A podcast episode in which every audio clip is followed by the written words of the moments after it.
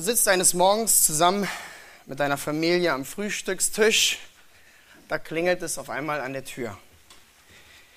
Du öffnest die Tür und sofort kommt ein Sondereinsatzkommando der Polizei hineingestürmt, um dich festzunehmen.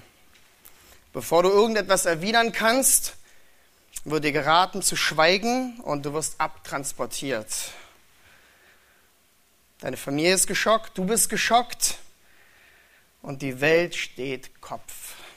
Auf der Wache versuchst du vergeblich deine Unschuld zu erklären und sagst, äh, weiß gar nicht, was hier los ist. Schon am nächsten Tag findet die erste Anhörung gegen dich vor Gericht statt, wo du wegen erdrückender Beweislast schuldig gesprochen wirst. Auch wenn du die ganze Zeit deine Unschuld beteuerst, keine Chance. Die Strafe bis zum Endrichterspruch lautet, dass du für die nächsten zwei Monate rund um die Uhr, also für 24 Stunden, an eine wechselnde Wache gekettet bist. Am folgenden Morgen wachst du auf und denkst, hoffentlich war alles nur ein böser Traum.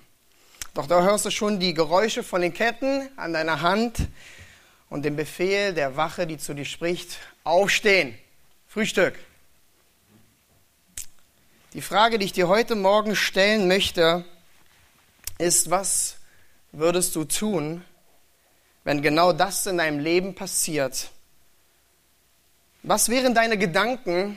Was wären deine Worten, Worte, deine Taten? Was wäre das Zeugnis deines Lebens? In der Bibel finden wir eine sehr ähnliche Geschichte.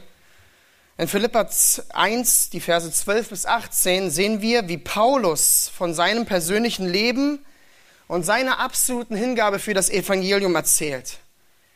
Und hier sehen wir wieder Paulus als den Diener Gottes, der ein so evangeliumszentriertes Leben führte. Der egal in welcher Situation in seinem Leben war, dass er das Evangelium über allem hochhielt und in gleicher Zeit sich völlig am Herrn erfreute. Wodurch er den Philippern und uns heute so ein großes Vorbild geworden ist. Der Titel für heute Morgen ist ein evangeliumszentriertes Leben. Und wir finden hier in diesem Abschnitt in Philippa 1, die Verse 12 bis 18, zwei Gründe, warum du nie aufgeben sollst, für das Evangelium zu leben. Und der erste Punkt, wie ihr es auch in eurem Wochenblatt seht, ist, das Evangelium sieht trotz Anfeindung die 12 bis 14. Und zweitens, der zweite Grund, Christus wird verkündigt trotz unreifer Motive. Lass uns das Evangelium zentrierte Leben von Paulus einmal wieder anschauen. Und ich will in den nächsten Monaten ein paar Predigten aus dem Philipperbrief äh, mit euch anschauen. Ein paar Abschnitte, um zu sehen, wie sehr Paulus sich hingab für den Herrn und seine Hingabe zeigt. Also erstens, der erste Grund, warum wir nie aufgeben sollen, für das Evangelium zu leben, ist, das Evangelium siegt trotz Anfeindung. Lasst uns den Text lesen hier in Philippa 1, wo Paulus sagt, in Vers 12, ich will aber, Brüder, dass ihr erkennt, wie das, was mit mir geschehen ist, sich viel mehr zur Förderung des Evangeliums ausgewirkt hat. Im Griechischen ist hier ganz interessant, dass das Verb ganz am Anfang steht. Ja, unser Deutsches, wir, wir müssen erst die richtigen äh, formatieren, aber die formieren die Worte, aber im Griechischen sagt Paulus hier von Anfang an, erkennt. Und er will zum Ausdruck bringen, hört mir genau zu, damit ihr vollkommen versteht, was ich euch zu sagen habe. Denn was mit mir passiert ist in meinem Leben, hat sich vielmehr zur Förderung des Evangeliums ausgewirkt. Das Evangelium wurde beschleunigt, vorangebracht und mehr verbreitet. Kurz, das Evangelium hat gesiegt. Das war der Blickwinkel von Paulus rückblickend auf sein Leben, was in den letzten zwei bis drei Jahren passiert ist. Und was war das? Vers 13, schaut in den Text, sodass in der ganzen kaiserlichen Kaserne und bei allen übrigen bekannt geworden ist, dass ich um des Christus willen gefesselt bin. Paulus war gefesselt um des Herrn willen. Und das nicht irgendwo, sondern in der kaiserlichen Kaserne oder auch im Prätorium der prätorianischen Armee. Und das ist sehr wichtig hier zu verstehen. Gibt uns ein bisschen Einblick, denn es war kein gewöhnliches Gefängnis, ja, kalt und mit bierbäuchigen Wächtern. Nein, die kaiserliche Armee waren 9000 Elitesoldaten, die bestimmt waren, um den Kaiser von Rom zu beschützen. Und ihre Aufgabe war eben auch, dass sie Paulus bewachen. Dreimal in, in, in Philippa 1 spricht Paulus von seiner Gefangenschaft in Versen 13, 14 und 17. Immer wieder sagt er, meine Fesseln. Im Brief an die Epheser, einen weiteren Gefängnisbrief, nennt er es Ketten. Und diese Fesseln, die er hier nennt, waren 45 Zentimeter lang. Ein, das eine Teil von seinen Fesseln war an seiner Hand, linke oder rechte. Und die andere das andere Ende war eben nicht an irgendeinem Stein, den er rumtragen musste oder an einer Wand, sondern eben die, das andere Ende von seinen Ketten war an einen anderen Elitesoldaten befestigt. Und das nicht nur für zwei Monate, wie in eurem Fall, sondern für zwei Jahre. Zwei Jahre lang war Paulus an diesen Soldaten gekettet, Tag und Nacht. Und natürlich nicht immer den gleichen Soldaten, sondern an vier verschiedene, weil sie vier Sechs-Stunden-Schichten hatten und sich abwechselten, um Paulus zu bewachen. Aber sie waren immer an Paulus gekettet. Vier verschiedene Soldaten, Tag und Nacht für die nächsten zwei Jahre. Das war Paulus Gefangenschaft. Folgt, oder? Keine Privatsphäre, ja? Wenn er sich mal umdrehen wollte, hat jemand gezogen. Und die Frage ist jetzt wie zuvor, was war Paulus Reaktion? Was hat er gesagt? Was hat er gedacht?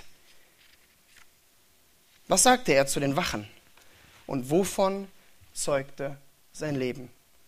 Und jetzt kann man sich so verschiedene Gedanken machen, was Paulus Reaktion war. Ja? Was geht euch so durch den Kopf? Ich habe mir so ein paar Sachen aufge, aufgeschrieben. Eine Reaktion war vielleicht, das ist doch verrückt hier. Ja? Ist doch alles Quatsch. Ich bin unschuldig. Das ist nicht fair. Das werde ich euch allen heimzahlen. Wisst ihr, wer ich bin? Ich bin Römer. Oder eine andere Variante, hey, kannst du mir helfen, hier auszubrechen? Dann zeige ich dir den Weg in den Himmel. Hätte auch sein können. Oder ich werde einfach hungern, bis ihr mich freilasst. Was war Paulus Reaktion? Und das ist so wichtig zu verstehen. Und das hat er eben nicht. Und das ist kein evangeliumszentriertes Leben. Denn Paulus schaltete immer wieder sofort um und gebrauchte jede Situation in seinem Leben, damit das Evangelium gefördert wird.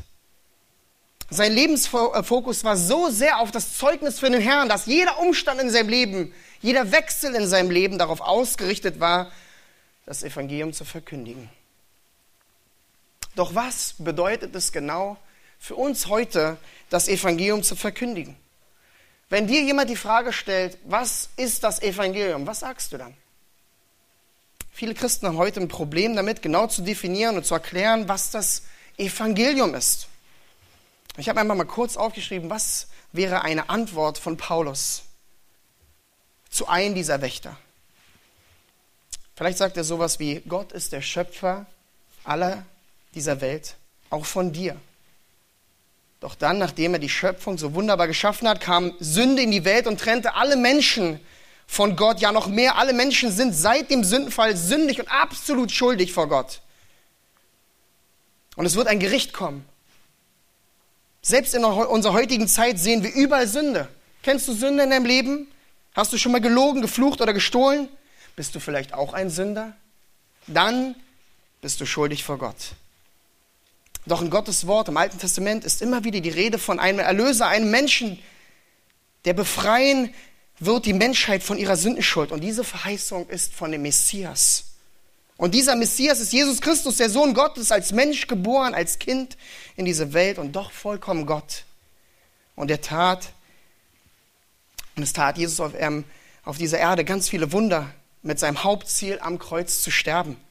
Er nahm unsere Schuld auf sich, bezahlte den Preis, damit jeder, der glaubt, nicht verloren geht, sondern ewiges Leben habe. Doch Jesus starb nicht nur, sondern er stand auch wieder auf am dritten Tag und er lebt. Zur Rechten Gottes ist der Herr über alles. Und wer an ihn glaubt und sich vor ihm demütigt, findet Gnade vor dem Thron. Was ist also mit dir? Bist du auch Sünder? Dann tu Buße und für den Namen des Herrn an. Den einen Herrn und Gott, der wirklich retten kann von der Verdammnis und Hölle. In ihm allein ist Rettung. Glaubst du das? Vielleicht 90 Sekunden gedauert. Vielleicht war das die Botschaft von Paulus. Immer wieder, für zwei Jahre. Und er sagt es doch so klar. Schaut in den Text, Vers 13. Bei allen übrigen ist bekannt geworden, dass ich um des Christus gefesselt bin.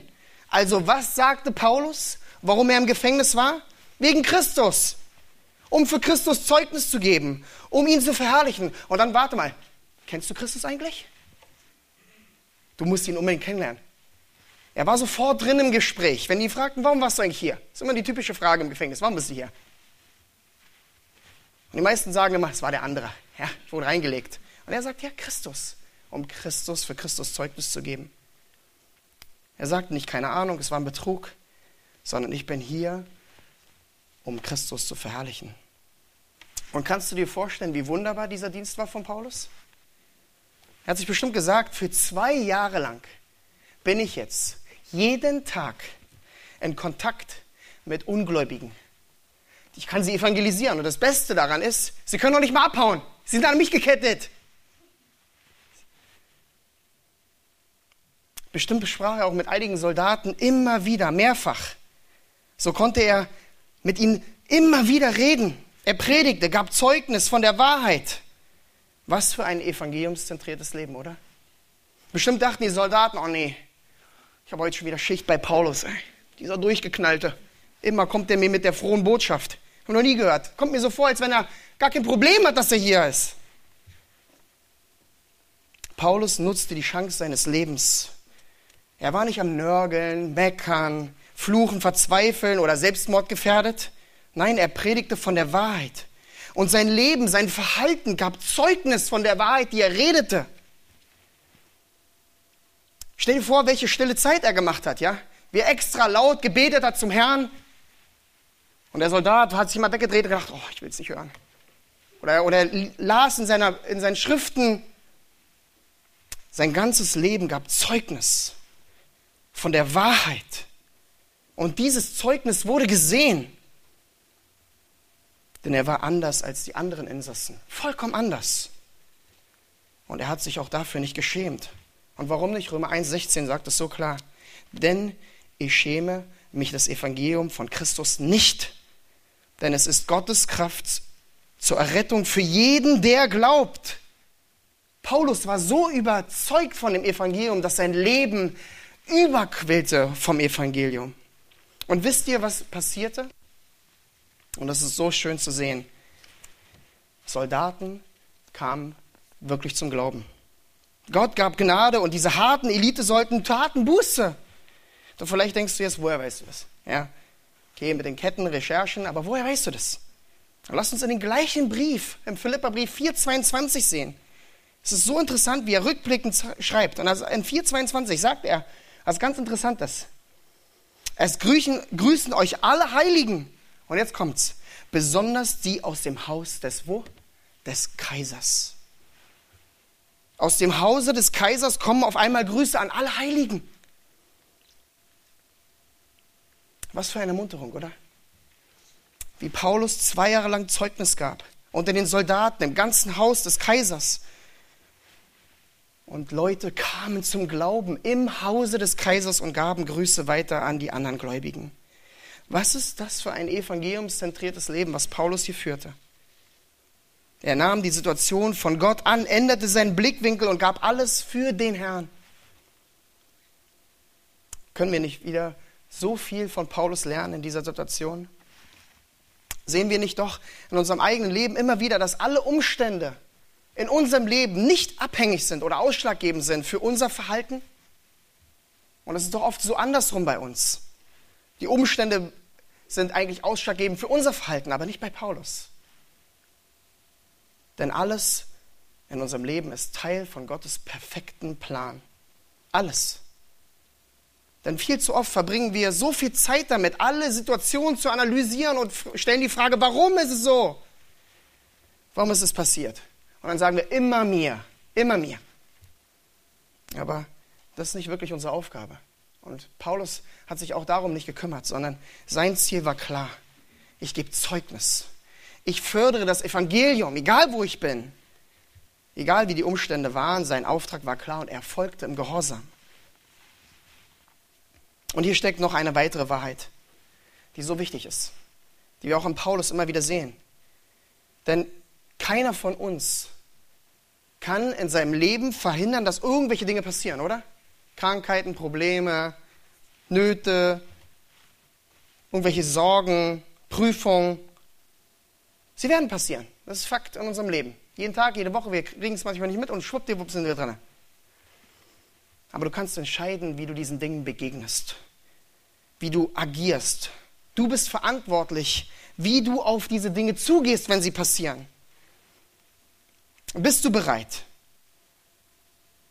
So nutzt du diese Situation zur Förderung des Evangeliums, so wie Paulus. Und das ist die größte Waffe, das wurde mir in den letzten Wochen so klar. Unsere größte Waffe als Christen ist, dass wir eben anders reagieren. Jeder von den Insassen und den Wachen hätte gedacht, ja, da ist wieder so ein Nörgler, Paulus, der reagiert genauso wie die Welt. Aber die größte Waffe von Paulus war, dass er eben nicht so reagiert hat wie die Welt. Und das ist genau bei uns auch so. Wenn wir eben anders reagieren, wenn wir in Gnade den Leuten begegnen, wenn wir nicht meckern, sondern Christus verherrlichen wenn wir uns freuen in den Situationen. Das wird die Welt bemerken. Bist du also bereit, wie Paulus, so zu eifern? Ich weiß keiner von uns Paulus, aber war er nicht einfach auch nur ein ganz einfacher Mensch, der Geist geleitet, Gott ganz dem Gehorsam sich verschrieben hat, sich ganz hingab? Und ist es nicht der gleiche Auftrag an dich und mich, wenn du wirklich wahrer Christ bist? Kennst du das Evangelium so gut, dass du jederzeit Zeugnis geben kannst und so viel steckt da nicht drin? Lebst du in allen Situationen so, dass Gott verherrlicht wird, auch dann, wenn es schwer ist? Was ist das höchste Ziel deines Lebens? Deine eigene Person oder die Person Jesu Christi? Und auch dann, wenn du wieder gefallen bist, aufrichtig Buße tun und Vergebung bitten vor Gott und den Menschen das ist anders als die Welt und wird auffallen, so wie es bei Paulus auffiel. Förderst du das Evangelium da, wo du angekettet bist, ja? Ob du in der Familie, auf der Arbeit, der Uni, zu Hause, überall, wo dein Platz ist zu dieser Zeit, gibst du das Maximum für das Evangelium. Eine weitere Wahrheit hier in diesem Text, die so wichtig ist zu verstehen, weil Paulus nicht immer nur die Ungläubigen im Blick hatte. Er hat nicht immer nur Zeugnis vor der Welt gegeben, sondern er hatte auch einen unglaublichen Fokus auf die Gemeinde, der so wichtig ist. Hier in Vers 14 sagt er, und dass die meisten der Brüder im Herrn durch meine Fesseln ermutigt wurden, als desto kühner wagten, das Wort zu reden ohne Furcht. Paulus hatte immer diesen doppelten Blick für die Welt und auch für die Gemeinde. Und oft sehen wir die Ausmaße unseres Zeugnisses nicht. Und das ist auch gut so. Aber es kann so weitserreichend sein wie bei Paulus. Denn andere Brüder und Schwestern wurden ermutigt, um noch mehr für das Evangelium zu geben. Sie sahen seine ganze Hingabe. Und Paulus spricht hier eigentlich nicht von ermutigt, das wäre viel zu schwach. Im Griechischen ist es eigentlich, sie waren überzeugt.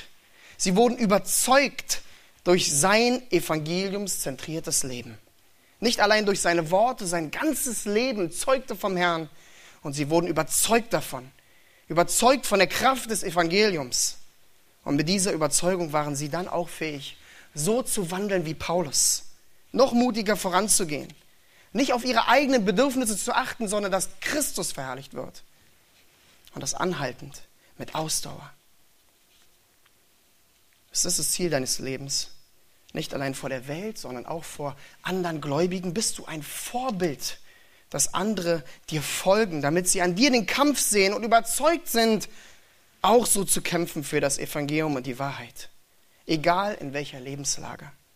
Denn das ist ein evangeliumszentriertes Leben. Gerade heute schauen wir doch in, so viel, äh, in die Welt und sehen so viele verrückte Christen, die für den Herrn sterben, oder? Nordkorea, Syrien, überall sehen wir die Christen und sagen, das sind diese Überchristen. Ja, die können da hingehen, die packen ihre Sachen und dann sind sie weg. Und dann hört man sie. Sind das wirklich Überchristen? Nein. Doch diese Christen wissen, für was sie eifern. Sie sind von der ewigen Hoffnung so überzeugt, dass sie alles geben für den Herrn. Denn wir als Christen leben noch für etwas Größeres. Wir haben auch einen Auftrag. Wir, wir sind doch über diese Ziellinie, wie man sagt. Wir sind frei vom Gericht. Wir leben für die ewige Hoffnung und Christus zu sehen. Römer 8, 35 bis 39 sagt es so schön. So ermuntern und anfachen sagt Paulus auch, wer will uns scheiden von der Liebe des Christus? Drangsal oder Angst oder Verfolgung oder Hunger oder Blöße oder Gefahr oder Schwert? Wie geschrieben steht, um deine Willen werden wir getötet den ganzen Tag. Wie Schlachtschafe sind wir geachtet. Aber in allem überwinden wir weit durch den, der uns geliebt hat. Denn ich bin gewiss oder überzeugt, dass weder Tod noch Leben, welcher weder Engel noch Fürstentümer noch Gewalten, weder Gegenwärtiges noch Zukünftiges, weder Hohes noch Tiefes noch irgendein anderes Geschöpf uns scheiden vermag von der Liebe Gottes, die in Christus Jesus ist, unseres Herrn. Das war die Überzeugung von Paulus, die überall sichtbar wurde in seinem Leben. Wir sind nicht mehr im Tod sondern wahrhaftig lebendig als Christen. Und wir haben die einzigartige Möglichkeit, Tote zu rufen, dass sie lebendig werden und Buße tun und Gott verherrlichen.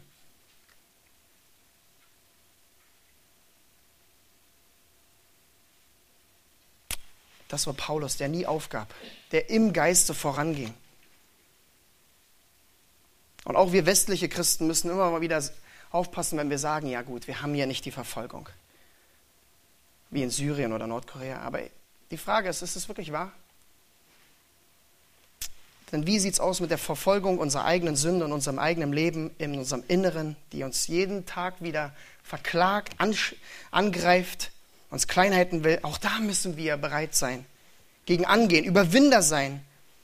Wir müssen Christen werden, die in allen Bereichen so sind wie Paulus und das Evangelium hochhalten damit Christus verherrlicht wird.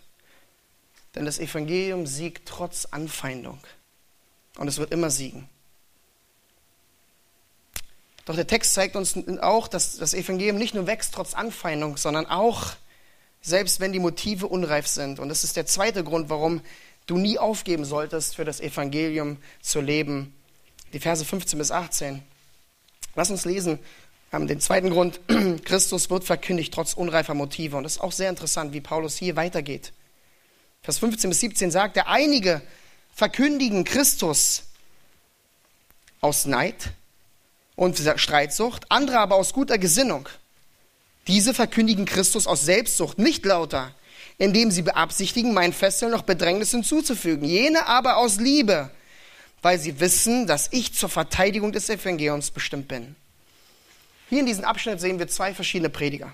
Einmal die einen, die, aus, die den Herrn aus Neid, Streitsucht, Selbstsucht und Unlauter verkündigten und die anderen aus guter Gesinnung und Liebe. Also lasst uns erstmal die eine anschauen und dann die andere. Die erste Gruppe, Neid, Streitsucht, Selbstsucht, Unlauter, ja, so ziemlich harte Begriffe.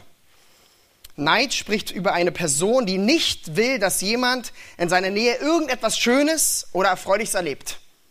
Es geht noch nicht mal darum, dass er es bekommt, aber er gönnt es keinem anderen. Ja, muss man so zurückdenken, manchmal so an die Kindheit, ja. Ich kenne es von meinen Brüdern zu Weihnachten. Ähm, ja. Neid, etwas anderen nicht gönnen. Streitsucht spricht von dem Widerstand gegen Frieden und Gemeinschaft. Die Sucht nach Entzweiung. Selbstsucht spricht von einer Person, die alles, was sie tut, nur für die eigene Verherrlichung tut. Nur für sich selbst, um selbst gesehen zu werden. Und unlauter spricht von Unaufrichtigkeit. Jetzt könnte man sagen, Mann, diese erste Gruppe von Prediger hat das in sich, ja? Ja, das sind immer diese, kennen wir auch heute, ja, diese komischen Prediger, diese Ungläubigen, ja, die, die, die, die den unten Quatsch erzählen. Kennen wir auch. Doch spricht Paulus hier wirklich über Ungläubige? Denn wie nennt Paulus sie eigentlich? Schaut mal in den Text. Lass uns mal einen Schritt zurückgehen, nochmal kurz, Vers 14. Da sagt er, und dass die meisten Brüder im Herrn und so weiter. Und dann Vers 15, einige verkündigen. Einige was? Und die Grammatik, der nächste Verbündete in der Grammatik des Wortes, einige, einige was? Einige Brüder. aus Vers 14. Und wenn Paulus von Brüder spricht, meint er was? Brüder. Er meint Gläubige. Denn gerade wenn es um das Evangelium geht, ja, hier kann man vielleicht sagen, Paulus war hier ein bisschen liebevoller, ja. Nein, wenn, wenn es ums Evangelium ging, war Paulus sehr, sehr direkt. Galater 1,9 sagt er, wenn jemand euch etwas anderes als Evangelium verkündigt, als das, welches, welches ihr empfangen habt, so sei er verflucht, verurteilt zur Hölle. Selbst in Philippa 3 spricht Paulus über die Irrlehrer, die er bezeichnet als Hunde oder böse Arbeiter. Paulus war nicht lax, wenn es um Evangelium ging. Diese Brüder waren Prediger hier, die aus Neid predigten wegen dem Erfolg von Paulus, damit sie auch so angesehen wurden. Sie hatten diese Neid, weil Paulus so angesehen wurde und deswegen verkündigten sie auch das Evangelium. Sie wollten den gleichen Einfluss.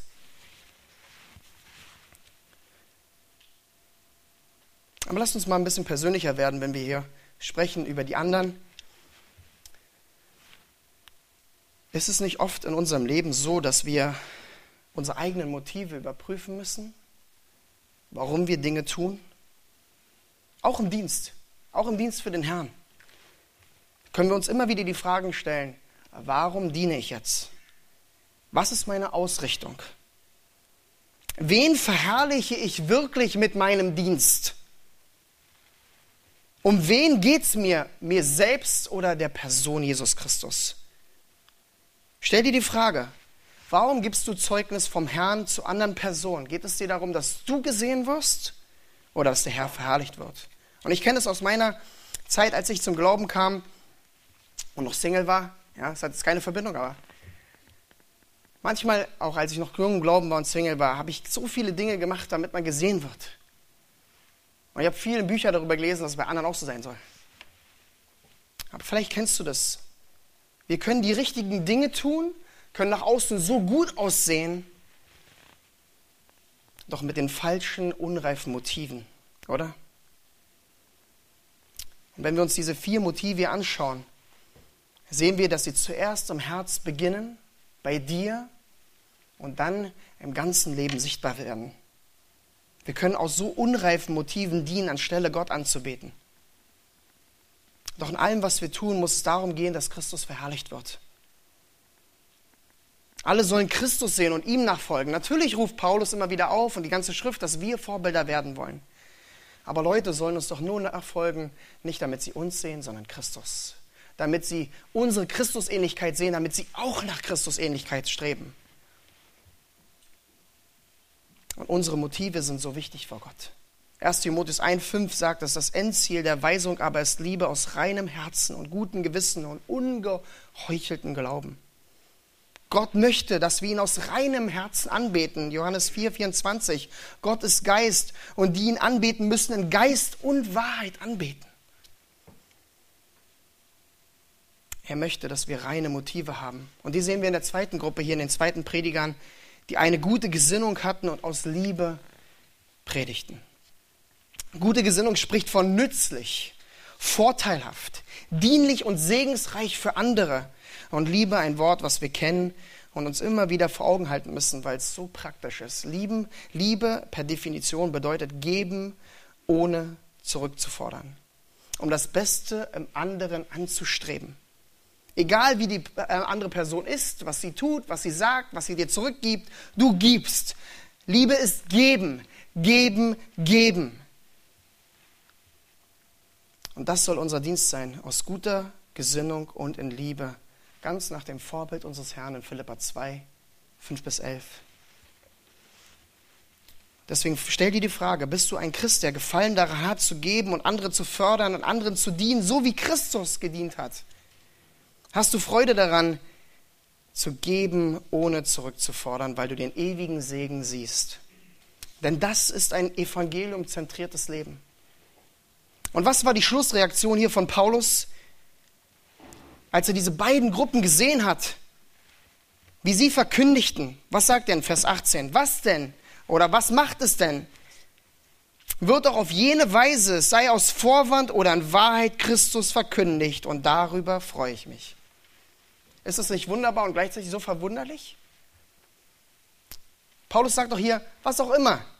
Was macht es denn? Fast schon so auf Deutsch, ist doch wurscht.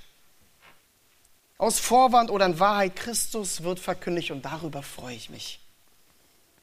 Und manche sagten zu Paulus, hey, die reden doch gegen dich, damit du noch mehr im Gefängnis bleibst. Und er sagt doch, preis den Herrn. Hier bin ich, zwei Jahre. Ich gebe alles für den Herrn. Ich habe so viel Kontakt mit Ungläubigen. Und ich bin sogar noch ein Zeugnis für euch. Ich will hier bleiben. Weil ich kann Christus verherrlichen. Und er sagt, das Evangelium lässt sich nicht aufhalten, nicht durch Anfeindung und nicht durch falsche Motive. Christus wird verkündigt und darüber freue ich mich. Das war sein Fokus, die Evangeliumsverkündigung, nicht die Person. Denn wie, wie gesagt, es war kein falsches Evangelium, es waren die Motive, die selbstsüchtig waren. Und Paulus wusste allein, was wir auch in 1. Petrus 5,5 finden, denn Gott widersteht den Hochmütigen, den Demütigen, aber gibt er Gnade. Und selbst in Kapitel 3, 15 geht er auch auf die ein, die unreif waren. Da sagt in Philippa 3,15, lasst uns alle, die wir gereift sind, so gesinnt sein. Und dann hört er auf und er meint, so gesinnt sein wie Christus. Und wenn ihr über etwas anders denkt, so wird auch euch Gott das offenbaren. Paulus wusste, dass zur richtigen Zeit auch diese unreifen Prediger von Gott zurechtgewiesen werden. Aber für ihn stand im Zentrum, dass sie das Evangelium verkündigen und darüber freut er sich. Freust du dich in gleicher Weise wie Paulus? Denn es ist so einfach, über unreife Prediger zu meckern, die nicht genau die gleichen Worte sagen wie du. Aber worauf kommt es letzten Endes an? Wie bei Paulus. Worum geht es dir? Liegt deine Freude einzig und allein in der Person Jesu Christi und dem Evangelium? Denn das war ein wahres evangeliumszentriertes Leben.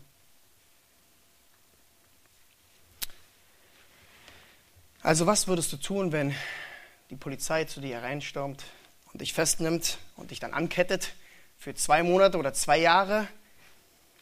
Was wären deine Gedanken, deine Worte, deine Taten, dein Leben? Und auch wenn du von unreifen Predigern hörst, was ist deine Herzenshaltung? wenn das Evangelium doch verkündigt wird. Ein evangeliumzentriertes Leben sucht jede Möglichkeit am Leben, um Christus darzustellen und ihn zu verherrlichen, Zeugnis zu geben, das Evangelium sichtbar werden zu lassen, damit Christus allein verherrlicht wird. Denn darin liegt doch unsere eigentliche Freude und nichts anderes. Denn das ist ein evangeliumzentriertes Leben. Und auch auch wenn wir alle in diesem Bereich vielleicht noch nachzuholen haben und zu arbeiten und zu wachsen haben, lass uns doch durch Paulus und noch mehr durch unseren Herrn heute Morgen wieder überzeugt worden sein, so zu leben. Alles zu geben für das Evangelium.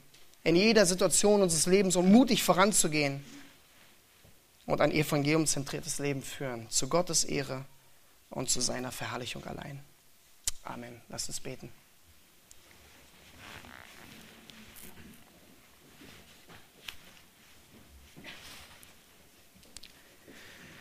Treuer Gott und Vater, ich möchte dir danken für dein Wort, danke für Paulus, der uns immer wieder so ein großes Vorbild ist.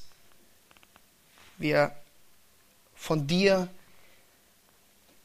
berufen wurde, ein Eiferer zu sein und sein ganzes Leben danach verschrieben hat, so zu sein wie du, wie er es später sagt im Philippa 1. Leben Christus, Sterben Gewinn. Sein Leben war Christus. Und wir können durch ihn dich, Herr, in so vieler Weise sehen. Und auch wenn die Umstände bei ihm so verrückt waren, dürfen wir immer wieder sehen, wie sein ganzer Blick fest war. Und dann gucken wir in unser Leben und fragen uns, auch wenn unsere Umstände so oft so verrückt sind, wie sind unsere Reaktionen? Wie, wie reden wir, wie denken wir, was ist unser Leben, von was zeugt es? Herr, schenke, dass wir als Christen vorangehen um dich zu verherrlichen in allen Bereichen unseres Lebens, auch wenn die Dinge anders laufen, als wir sie geplant haben, dass wir nicht verzweifeln, sondern umschalten und sagen, Herr, hier bin ich, gebrauche mich. Und dass wir Zeugnis geben von dir und die Kraft des Evangeliums in unserem Leben noch mehr erkennen, um dich zu verherrlichen, auch wenn wir dann falsche Prediger sehen oder auch selbst unsere eigenen Motive hinterfragen müssen, aus welchen Dingen wir dienen verkündigen und leben. Herr, wir danken dir für die Ermahnung und Ermunterung und bitten dich, dass wir ein evangeliumszentriertes Leben führen. Wir wissen, dass die Zeit nahe ist und dass wir noch mit daran teilhaben dürfen, dass Menschen zum Glauben kommen, um dich allein zu verherrlichen. In Jesu Namen. Amen.